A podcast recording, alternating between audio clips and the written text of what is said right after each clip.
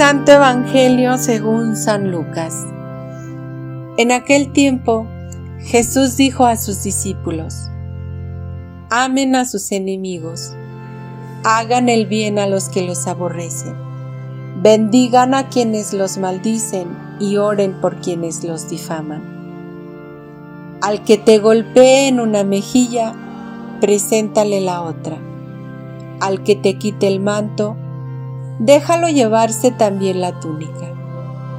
Al que te pida, dale, y al que se lleve lo tuyo, no se lo reclames. Traten a los demás como quieran que los traten a ustedes, porque si aman solo a los que los aman, ¿qué hacen de extraordinario? También los pecadores aman a quienes los aman. Si hacen el bien solo a los que les hacen el bien, ¿qué hacen de extraordinario? Lo mismo hacen los pecadores.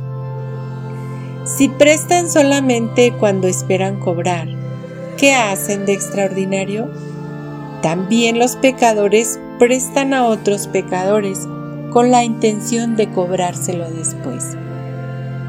Ustedes, en cambio, amen a sus enemigos, hagan el bien y presten sin esperar recompensa.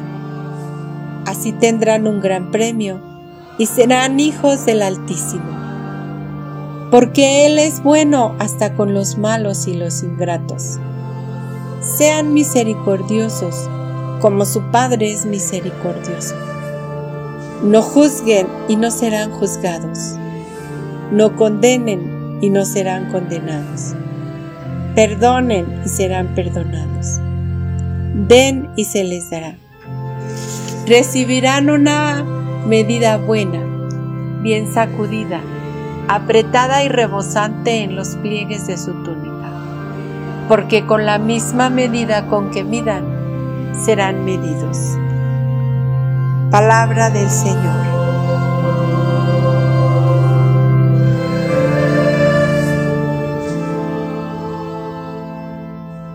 Buenos días, queridos hermanos. El pasaje del Evangelio que hemos escuchado hoy nos ofrece la enseñanza de Jesús a los que le escuchan. Después de hablar a sus discípulos, ahora se dirige hacia los demás y les dice a los pobres, a los enfermos y a todos los que acudían a Él eh, estas palabras que nos invitan a vivir de acuerdo a su voluntad. Las palabras que Jesús dirige a este pueblo son muy exigentes y difíciles. Amar a los enemigos, no maldecirlos, ofrecer la otra mejilla a quien te hiere en una, no reclamar cuando alguien toma lo que es tuyo. Tomadas, tomadas al pie de la letra, estas frases parecen favorecer a los ricos, a los que roban, a los que se dedican a hacer el mal. Pero ni siquiera Jesús las observó al pie de la letra. Cuando el soldado le hirió la mejilla a uno de los que agredían a Jesús, pues no ofreció la otra, sino que reaccionó con firmeza. Ah, cuando golpearon a Jesús en la mejilla. Recuerden, dice Jesús, si hablé mal, pruébalo. Y si no, ¿por qué me golpeas? O sea, querer practicar al pie de la letra esto, ¿no? Pues Jesús no, no nos mostró esa intención de hacerlo al pie de la letra, lo que dice este, sino descubrir el espíritu de esta letra. Entonces, ¿cómo entender estas palabras? Los versículos siguientes nos ayudan a entender lo que Jesús quiere enseñarnos. Dos frases de Jesús ayudan a entender lo que quiere enseñar este pasaje. La primera frase es la que así llamamos como regla de oro. Traten a los demás hombres como quieran que ellos los traten a ustedes. La segunda frase muestra que Jesús no quiere invertir sencillamente la situación, pues nada cambiará. Quiere cambiar el sistema. Lo nuevo que Él quiere construir nace de la nueva experiencia de Dios como Padre lleno de ternura, que acoge a todos las palabras de amenaza contra los ricos no pueden ser ocasión para que los pobres se venguen. Jesús manda tener una actitud contraria, es amar a sus enemigos. El amor no puede depender de lo que recibimos del otro. El verdadero amor tiene que querer también el bien del otro, independientemente de que él o ella hagan por mí, independientemente de eso. Yo no voy a amar a los demás para que los demás me amen. A mí me corresponde amarlos, sea quien sea. Jesús nos lleva hasta el extremo de decir, amen a sus enemigos. No esperen que su enemigo se convierta, no esperen que sea el mejor. Eso no les corresponde a ustedes, no nos corresponde a nosotros.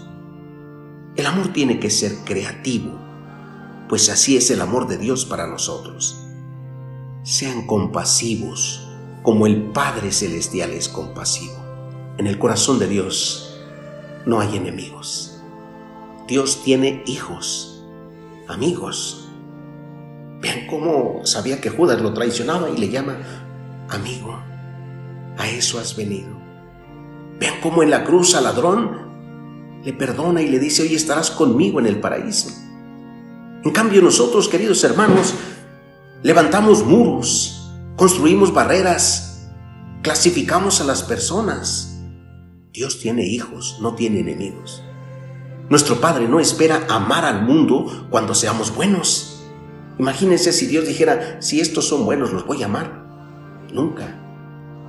No espera amarnos cuando seamos menos injustos o, o hasta que seamos perfectos. Dios nos ama porque eligió amarnos. Nos ama porque nos ha dado el estatuto de ser hijos. El amor incondicional del Padre para con todos ha sido y es una verdadera exigencia de conversión para nuestro corazón que tiende a juzgar, a dividir, a oponer y a condenar. La vida cristiana que sale de sí misma para darse a los otros es un don, es amor y el amor no vuelve sobre sí mismo. El amor no es egoísta. El amor se da. Hoy, queridos hermanos, quiero invitarlos a que hagamos un rato de oración por esa persona con la que nos cuesta relacionarnos, que no soportamos, que nos cuesta amar, o que nos lastimó o nos ha lastimado constantemente. Y pidamos a Jesús por ella y que nos ayude a amarla. Esforcémonos por transformar los problemas y conflictos en oportunidades para crecer en confianza en la providencia de Dios. Busquemos siempre ir adelante, hacer el bien para despertar en el corazón de otros sentimientos de perdón, de entrega, de generosidad y de paz. Amen a sus enemigos, hagan el bien a los que los odian bendigan a los que los maldicen, oren por los que los calumnian. Al que te pegue en una mejilla, preséntale la otra. Al que te quite la capa, no le pidas que tome también la túnica. Tenemos muchas formas de actuar en cristiano. No nos detengamos. Ya sabemos la respuesta de Jesús. Pues con la medida con que midas serás medido. Pidámosle a Jesús que nos dé valor para saber superar y perdonar de verdad, como Él supo hacerlo, y así ser mensajeros de esperanza, de paz y de amor para el mundo entero. Que el Señor los bendiga, queridos hermanos, que pasen todos un buen día.